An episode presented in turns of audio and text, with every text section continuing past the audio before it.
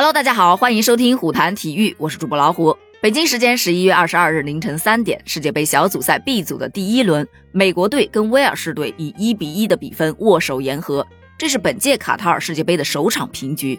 威尔士队上一次出现在世界杯决赛圈还是久远的一九五八年，今年美国队和威尔士队世界排名接近，威尔士队有贝尔、拉姆塞等老将坐镇，而美国队则是小鬼当家，他的平均年龄只有二十四岁。这一众零零后球员几乎都在欧洲踢球，也许是忌惮对方的年轻和速度，威尔士队的主帅罗伯特·佩吉本场比赛祭出的首发阵容中有多达六名后卫球员。开场之后，威尔士队果然摆出了铁桶阵，几乎全员防守，场面十分的被动。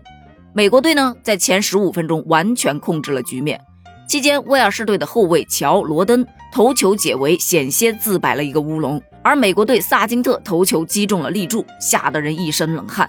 第三十五分钟，普利西奇送出助攻，二十二岁的美国前锋蒂莫西维阿破门，打入了个人世界杯的首球。而他的身份啊，一直都备受关注。利比利亚总统、世界足球先生、前金球奖得主乔治维阿的儿子。而他呢，用实力告诉众人，他就是他自己。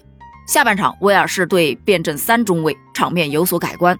但是年轻的美国队明显节奏更快，打的呢也是更为的灵活。威尔士队缺乏进攻啊！眼看比赛即将进入尾声，第八十二分钟，贝尔挺身而出，在个人世界杯首秀中造点，并且亲自主罚命中，这是贝尔在世界杯上的首粒进球。这位超级球星贝尔，每逢大赛总有扭转局势的能力。威尔士队时隔六十四年重返世界杯的首场比赛中，贝尔再次扮演了关键先生。为球队赢得点球，并操刀命中，以一场一比一的平局顶住了美国队的青春风暴。而威尔士队在全场被动的情况下逼平对手，确实十分的不易。这个积分呢，也让威尔士队保有晋级的希望。下一场他们将对阵伊朗队。值得一提的是，中国裁判马宁担任了这场比赛的第四官员，这是时隔二十年后世界杯赛场上再次出现中国裁判员参与裁判工作。咱们中国足球好歹也是有参与感的，对此你又是怎么看的呢？咱们下期见。